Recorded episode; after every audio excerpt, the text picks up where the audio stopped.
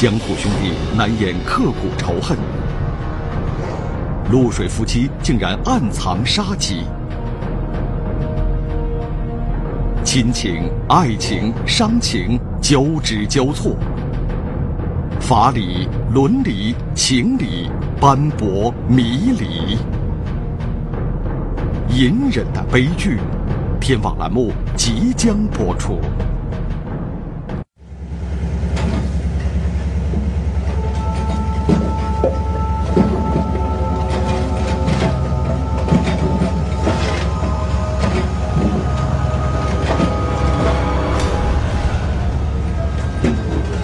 汉市公安局江岸分局的民警们正在寻找一宗案件的重要证据，确切的说，他们在寻找一个被害人的遗体。两个月前的一个夜晚，武汉市江岸区发生一宗谋杀案，被害人部分肢体被凶手埋在这里。面对一个偌大的工地，警方无法找到被害人，嫌疑人也无法指认准确的埋尸地点。人们只知道，这宗谋杀案的被害人是一个普通的农民工。被害人李武长今年四十二岁，河南省南阳市的一个普通农民。多年来一直在武汉建筑工地上打工，一个靠卖苦力为生的农民，为何成为被人谋杀的对象？这起谋杀案真相大白是在二零一二年二月二十一号。后来人们才知道，此时李武常已经遇害一个半月。然而在当时，建筑工地上的工友们对李武常的离开并没有感到意外。我还以为他是跟别人一路，在别处做高工资走了，我是以为是这样。二零一二年二月二十一日，来自河南南阳的一个女人找到胡少一，说她丈夫一个多月音信全无，过年不回家，手机打不通，她要胡少一带她到丈夫的住处一探究竟。这个女人的丈夫就是李武常。我说你来找也找不到，他肯定是跟别人都走了。李武常租住的地方，木板床上的被褥全无，只有李武常的两双鞋和锅碗瓢盆还摆放在屋里。李武常似乎没有离开过这里。然而，李武常妻子守在这里整整四天，李武常却始终没有出现。李武常妻子有一种不祥的预感。在继续苦苦寻觅丈夫两天之后，李武常妻子向派出所报案。我要报警，要报警，有什么事吗？是老公不见了。结婚十多年的丈夫突然失踪，让这名女人倍感揪心。武汉市公安局江岸分局对此高度重视。决定将这起离奇失踪案上升为刑事案件进行侦查。江岸分局刑侦大队围绕李武长失踪前的活动轨迹进行调查，发现李武常失踪的准确时间是二零一二年元月六号。他是然呢，六号还跟我做一天事，七号还是要到那个然位置去做事。他但是六号回来之后，七号都没有去。当时这个工头呢，想的是不是快要过年了？是不是他不想做了，要回家赶着过年？就是所以说呢，也没有引起什么警觉。手上的活还没有做完，就等于说工资也没结算。对于这些为了生活出外打工的工人来说，没有钱是不可能一走了之的。二零一二年元月六号，农民工李武长离奇失踪，没有人知道他去了哪里。说她丈夫春节前后这一个多月时间没有回家，就到后湖街派出所报警。报警以后呢，她到了她的打工的工地，也没有发现她丈夫的踪影。就这样，李武长没有任何消息的突然就失踪了，家人没有联系，并且身边的朋友也都不知道李武长的去向。不过，在李武长的住处一场细致的现场勘查之后。警方发现李武长失踪的重大线索。墙上这些新鲜的刮痕下，还有淡黄色的血渍。虽然被人擦洗过，但在多普勒灯光照射下，它们仍然被非常清晰地影射出来。很有可能也是一种这个重度伤害，也可能造成这里面一些喷溅血迹。那么至于是不是这个报警报警人他们家丈夫，还要做进一步的调查走访。此时，民警意识到情况可能比现实中更严峻，血液极有可能就是李五常的。根据现场勘验，警方发现这些血迹属于陈旧性的血迹。遗留的时间有一个月左右，这个时间和李五常失踪的时间高度吻合。通过提取李五常父亲和兄弟的血样进行比对，发现房子里的血迹就是李五常所留。四十三岁的河南籍农民工李五常很可能已经遇害，那么他的死因是什么？凶手是谁？为什么凶手要杀害一个在异乡打工的农民？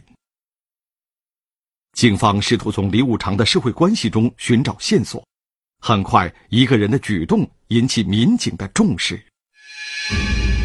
尹细开现年四十岁，湖北罗田人，和李五常走得很近，一起在同一个建筑工地上打工，一起租住同一栋房子。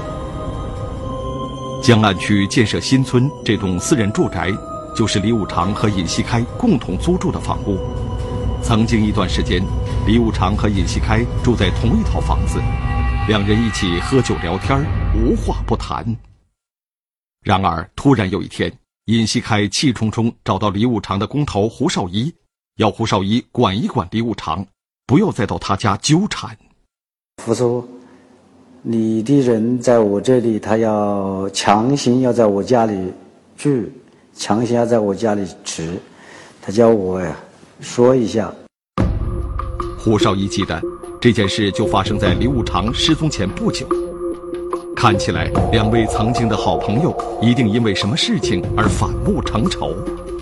那么李五常的失踪和尹细开有没有关系？尹细开会不会加害李五常呢？工友也有反映，周租户也有反映，就是他们三个人是两男一女一女住一套房间，现在是各住各的房间，夫妻俩住一套，呃，住一个房间。这个李五常自己也单独住了一个房间，但是从工友反映出来的情况来看，好像他们之间有那么一些不正常的关系。就在警方开始关注调查尹锡开时，没想到尹锡开自己来到派出所向警方反映情况。尹某给我们感觉，这个外表应该是个很呃老实巴交的这个农民工的形象。在妻子眼中，尹锡开是个内向拘谨的人。真的脾气是又老实又。好，就是个性呢有点内向，不怎么讲话。在工友眼中，尹细开是个胆小怕事的人。班的我们的工友，他认识他的人都好，都很少跟他讲话。他根本不不跟人打交道。我们到他家里，他就是这样。这样一个老实巴交的人，如果说他是一桩谋杀案的主谋，谁也不会相信。不过，作为李五常的朋友，尹锡开注定是警方调查的对象。或许从尹锡开嘴里能得到一些有价值的线索。让所有人都没有想到，警方对老实人尹锡开的询问，最终揭开了李五常的失踪之谜。从哪里到哪里？哪个区里去了？我脚杆到农民工失踪的真相是什么？一场幸福的婚姻为何出现第三者？一段难得的友情为什么带来痛苦？究竟是什么让男人放弃尊严？究竟为什么他们选择默默承受？隐忍的悲剧，天网栏目正在播出。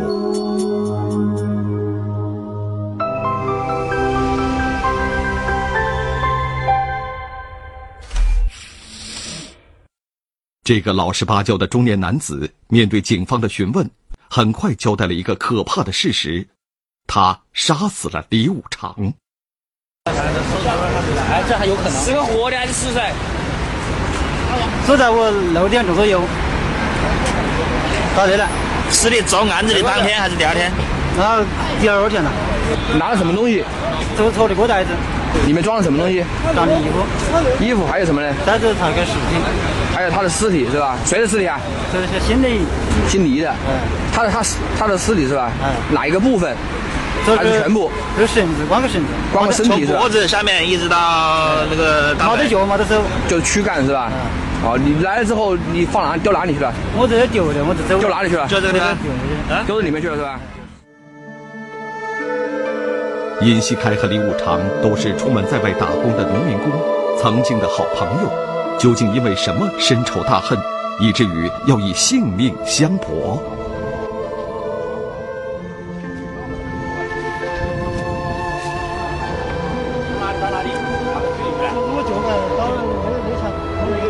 尹锡开涉嫌杀人被拘捕，消息传到他老家湖北罗田，妻子夏琼菊痛不欲生。这边的，我感觉一知道他出这样事啊，我就感觉我是罪大恶极，我就感觉我是遭天雷打，遭天谴，我就马上给他哥哥跟他弟弟打电话，他们说问到底是怎么回事，我就我就我就哭嘛，我说是是我的，是我惹的祸。尹锡开涉嫌杀人，和妻子夏琼菊又有什么关系？要弄清尹锡开、李五常和夏琼菊之间的恩恩怨怨，还得从四年前说起。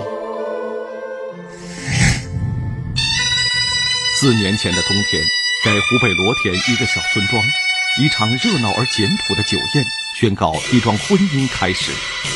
三十六岁的尹锡开娶了三十四岁的夏琼菊。尽管他们还没有拿到结婚证，但是在村民的眼中，吃了这场酒席，新媳妇儿就算进门了。夏琼菊觉得自己的丈夫很勤快，很疼她。做饭呐、洗菜呀、他什么都扫地呀、什么都做。嗯，他什么都做，在家里还去山上砍柴呀。他反正他好勤快的一个人。他是实实在在的疼我，两个小孩子也疼我。这是夏琼菊第二次婚姻，她的前夫几年前在西藏打工出意外去世，此时她已经是两个孩子的母亲，并且已经结扎，不能再生育。对此，尹锡开毫不在乎。我只要他真心对我就可以，其他的我没有什么。我做错了也好，不管怎么样呢，他都不说我一下。跟他过四年日子，他没骂我一句，没有没有没有指我打我一个指头。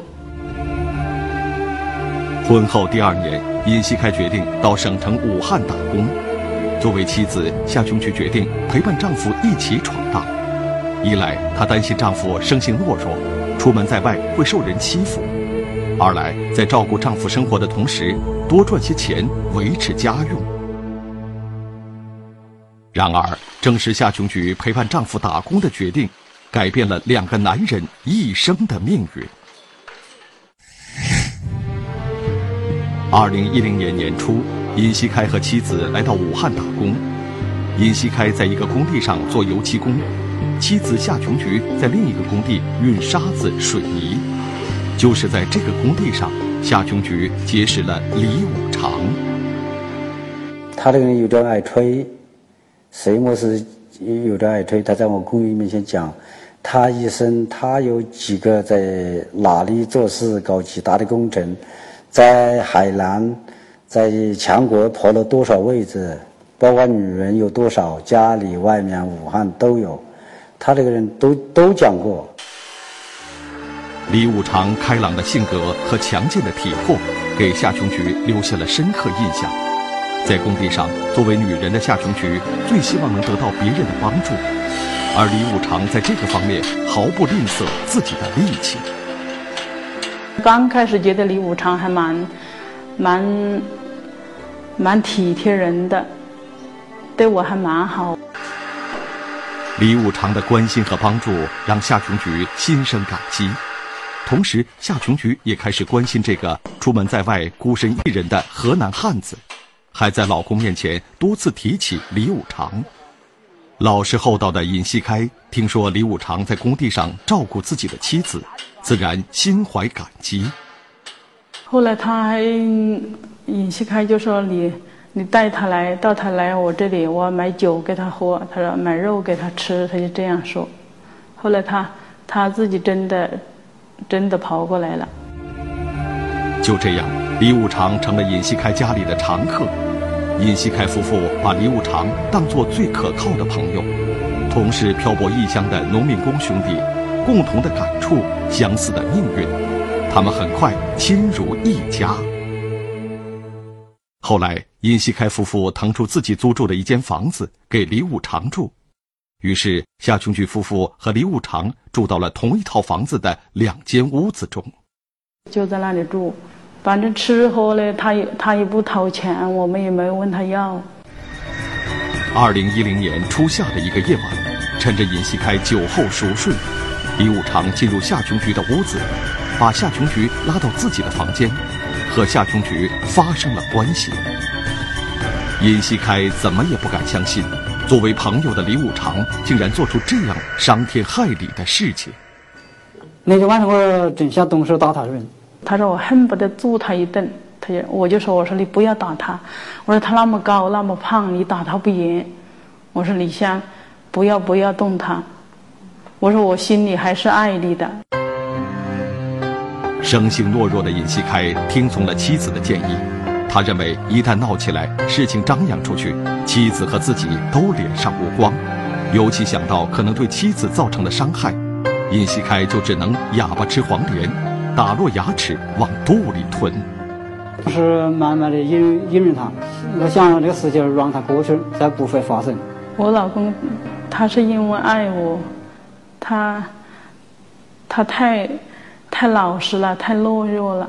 他本身的天生的性格都很懦弱，再一个他很喜欢他老婆，所以他就也加上自己的愚昧吧，他就容忍了。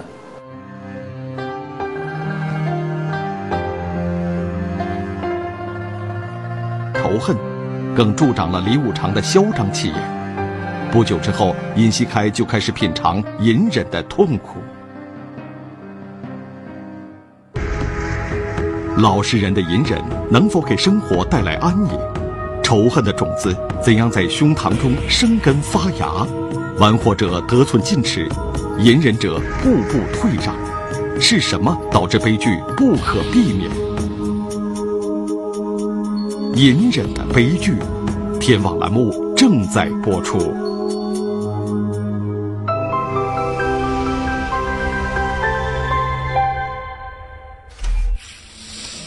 二零一零年秋天到来的时候，武汉市江岸区的建筑工地上多了一个孤独的农民工，就是一个老师在不讲话，他一般的人不能沟通，他根本不不跟人打交道。我们到他家里，他也是这样。他的生活中只有烟酒和拼命的劳动。他吃烟一天在地要吃两到三包烟，自己回家一天最低要喝半斤白酒。这个人就是尹锡开，他在隐忍，他以为他的隐忍能唤起朋友李五常的良知，保全大家的面子。但我想的，他到几十岁的人应该自己有分量的，应该自自己范围应该有有知道自己是什么范围。然而，工地上发生的一件事，彻底击碎了尹锡开的幻想。这一天。干完一趟活大伙在一起抽烟吸口气儿。李五常又扯开嗓门开始吹牛。这一次他说的是朋友尹锡开老婆和他自己的事儿。他这一般的人，他是他这个一般的人都讲，他有女同志他就跟讲，没有女同志男同志也讲。李某，他仗着自己呢，比那个尹锡开呀身强力壮。霸占了别人的那个妻子，和别人的妻子呢有暧昧的关系。他在这个过程中呢变本加厉的，这个对那个尹锡开呀进行人格上的侮辱。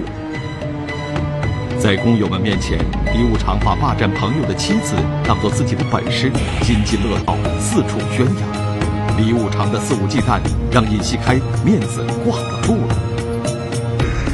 我为这个事，我杀了他好多回生，我只想动手打他人，我只想逃避。我就怕李武常那么大个子，我就怕尹锡开吃亏嘛，我就所以我就叫尹锡开就暂时忍让。他都是忍，还是忍受下来了。但是尹锡开夫妻的忍让，换来的是李武常对夏琼菊变本加厉的欺凌。利用两人上夜班的机会，李武常在施工的高楼上又数次对夏琼菊实施不轨。他那个人脸皮好厚，你骂他，他也是，他也是那样笑，老是那样动手动脚的。后来，李武常在租住的屋子里强迫夏琼菊陪他睡觉。我老婆回来时候，他不要我老婆进屋头睡，他要他到屋头去睡。我老婆要是不去，他就踢门，再不把厕所电打开、水打开。尹锡开夫妇当然不能让自来水白流一个晚上，他们起床关水、关电，自然就给李武长制造了进屋的机会。老是那样子做的过分了。过了一个星期，我再没办法，我就跟我老公说：“我说他天天天天这样死皮烂打。”我说：“现在过了几天，我说今天去陪一下他。”他也答应了。面对李五常的蛮横纠缠，尹锡开找到李五常的工头胡少一，要胡少一出面制止李五常。他叫我呀说一下，我当时就跟他讲。我这个事你自己处理，本来就是家务事。你如果处理不了，你报警嘛，打幺幺零嘛。尹锡开夫妇没有报警，他们错误的认为幺幺零是管打架的。又没吵架，没打，所以我也没有报警。开门。同时，他们害怕报警之后惹恼了李武常，会吃更大的亏。我那一次，我看到他床底下都有这么长一把刀，又怕他伤到我老婆，我又怕他伤到我。当他处入困境的时候，他没有想到可以依靠法律来保护他自己，而是只是用自己的力量，用自己的能力想去解决他遇到的困难。尹锡开认为自己找到了一个比报警更好的办法。当时正值夏琼菊的女儿放假来武汉，尹锡开夫妇要李武常腾出房间给女儿住。他们认为，这样一来，李武常就没有理由再住在这里。我是希望他离开这个地方，再不要来了。尹锡开以为，只要自己和李武常不住在一起，就能摆脱纠缠。这一次事如人愿，李武常不声不响地搬走了。当时我是当时不晓得到哪去了。其实李武常的新家就在这里，这是一栋房子的五楼，一户人家存放东西的库房，连门窗都没有，平时没人来这里。然而，当夏琼菊得知李武常搬到这里居住后，心里十分愤怒。我说你刚才是个王八蛋呢！我说，我你这你怎么这样一个神经病呢？因为这个五楼就是尹锡开家那栋楼房的五楼，换句话说，李武常只是从三楼搬到了五楼，李武常根本就不打算离开夏琼菊。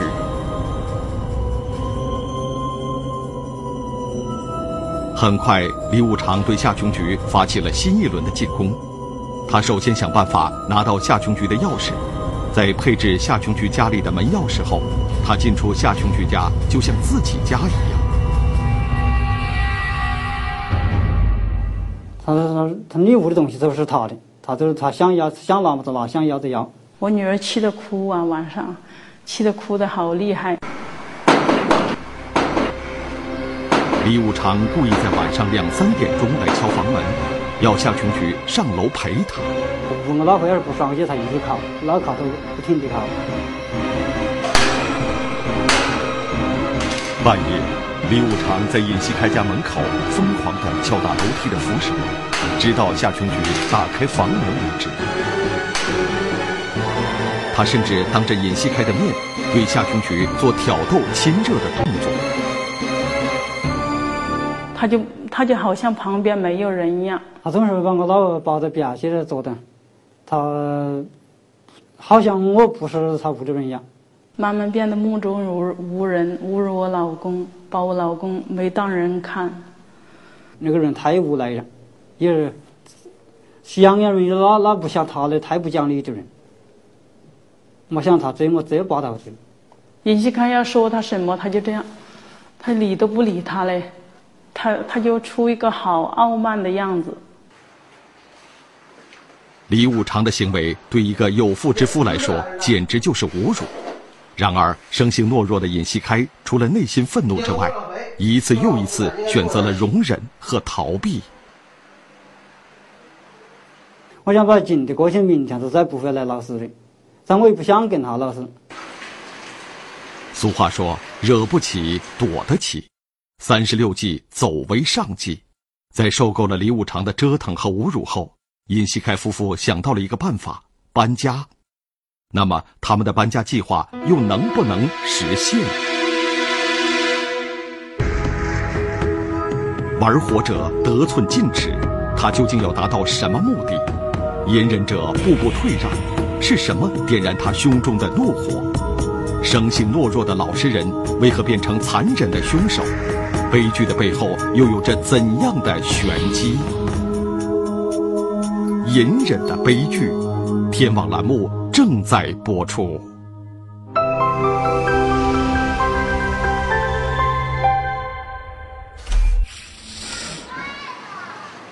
天下没有不透风的墙，尹锡开夫妇搬家的计划还没有来得及实施，就被李五常知道了。很快，夏琼菊收到了李五常的口头威胁。他说：“你搬家呀，你搬家，除非不在武汉，在武汉搬到哪里我都找得到。”李五常的话击中了夏琼菊夫妇的要害，家可以搬，但工地上还得和李五常见面，不要工钱一走了之，他们又办不到。毕竟他们是一对四十岁的夫妻，离开武汉没有老乡和熟人的帮衬，在哪个城市都很难生存。显然，李五常明白夏琼菊的难处。他还扬言，他说。这三年我在武汉打工打三年，你走到哪里我也找到哪里，你要跑回家，你回了家我也找得到。他就这样。此时，李五常加紧对夏琼菊的胁迫和控制，他以夏琼菊丈夫的身份自居，丝毫不顾及尹细开的感受。现在不光是不回避，并且还要当面与与他妻子发生关系，还。事后还要对他进行人身的侮辱，好像我不能做神一样和感觉。拉了，我生气了，他还把我抱着走，他就这样。后来我老公慢慢他就好气，他就起来了，气得发抖，气得牙齿咯咯咯咯的响。二零一一年的冬天是尹锡开人生中最难熬的日子，面对李五常的威胁、挑衅和侮辱，尹锡开心中的愤怒在不断膨胀。我说每总是每天都想着动他手，想打他人。我没得别的想法了，以后想不到别的问题。我说你不要这样，我说不要生气，我说我还是爱你的。我就说我说明年，我说今年上上我在这里，明年我不来了就可以了。此时已经临近春节，夏琼菊决定提前回家，摆脱李五常的纠缠。元月四号，夏琼菊回到老家罗田。他打开行李，发现自己的手机、钥匙和包里的一百元钱不见了。我就知道是他拿跑了，我就我就说是不是那个，是不是那个死人拿跑了？我就这样说，是不是那个王八蛋？夏琼菊猜的没有错，就是在他启程回家时，李五常趁他不注意偷了手机、门钥匙和钱。我说你王八蛋，你要死啊！又把我手机拿跑了，他也不他也不回答我。他说：“我好想你呀，你又在骂我，就这样。我想你妈了个头，我就骂他。”夏琼菊要丈夫向李武常讨回手机。三天后，夏琼菊问丈夫：“手机是不是要回来了？”他说：“李武常都失踪了。”他说：“我说你怎么知道失踪了？”他让姓胡的胡师傅打电话给他，他说：“没有，呃，没有去上班。夏琼菊不会想到，此时李武常已经遇害，嫌疑人正是她的丈夫尹细开。谋杀发生在尹细开向李武常要手机的那一天。怕我要处理，我说我晓得，我我我不会找他老师。我这个手机就是跟个钥匙，我还是想我不想找他，我晓得他不能给的，所以我还是上去要了，要了他别公务员就没给。在这里，尹锡开讨要手机和钥匙，遭到李五常拒绝。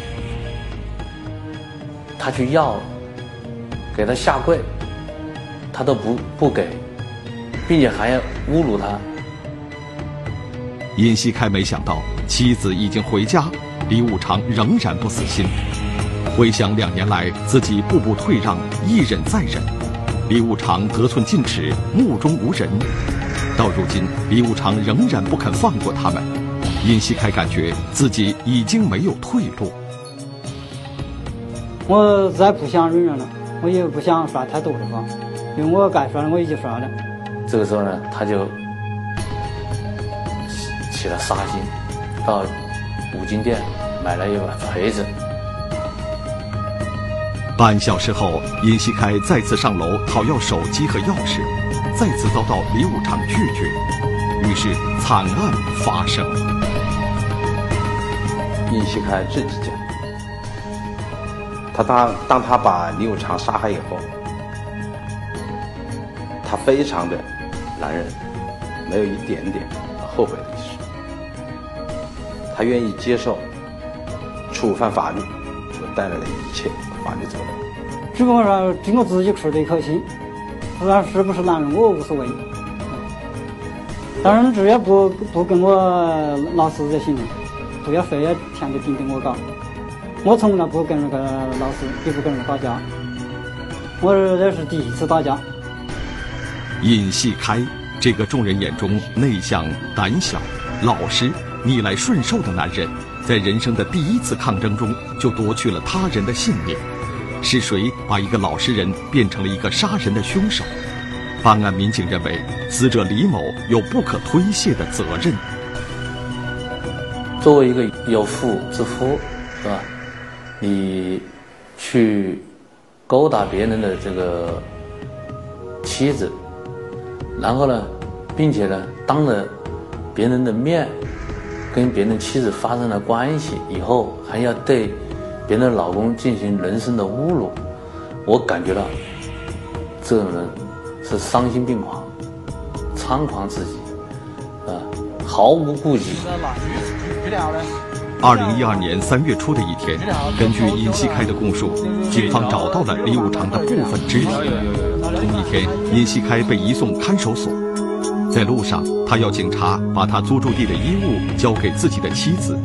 那些衣物扔了挺可惜的，但给妻子很有用。在他的这个性格方面呢，他还比较这个比较懦弱，比较懦弱一点啊，就是我们用俗呃用这个俗话说的话，比较比较老实。啊，我觉得啊，这个尹锡开呀，在最初得知他老婆夏某和别人有暧昧关系的时候呢。不应该以一种容忍的态度，但是尹锡开呢？他认为他的这种隐忍，他的这种呃忍让，是对他老婆的一种爱。为了捍卫爱和尊严，尹锡开用犯罪手段终止了犯罪。作为进城务工的农民，面对从来没有遇见过的人和事。他还不懂得拿起法律的武器捍卫自己的权利。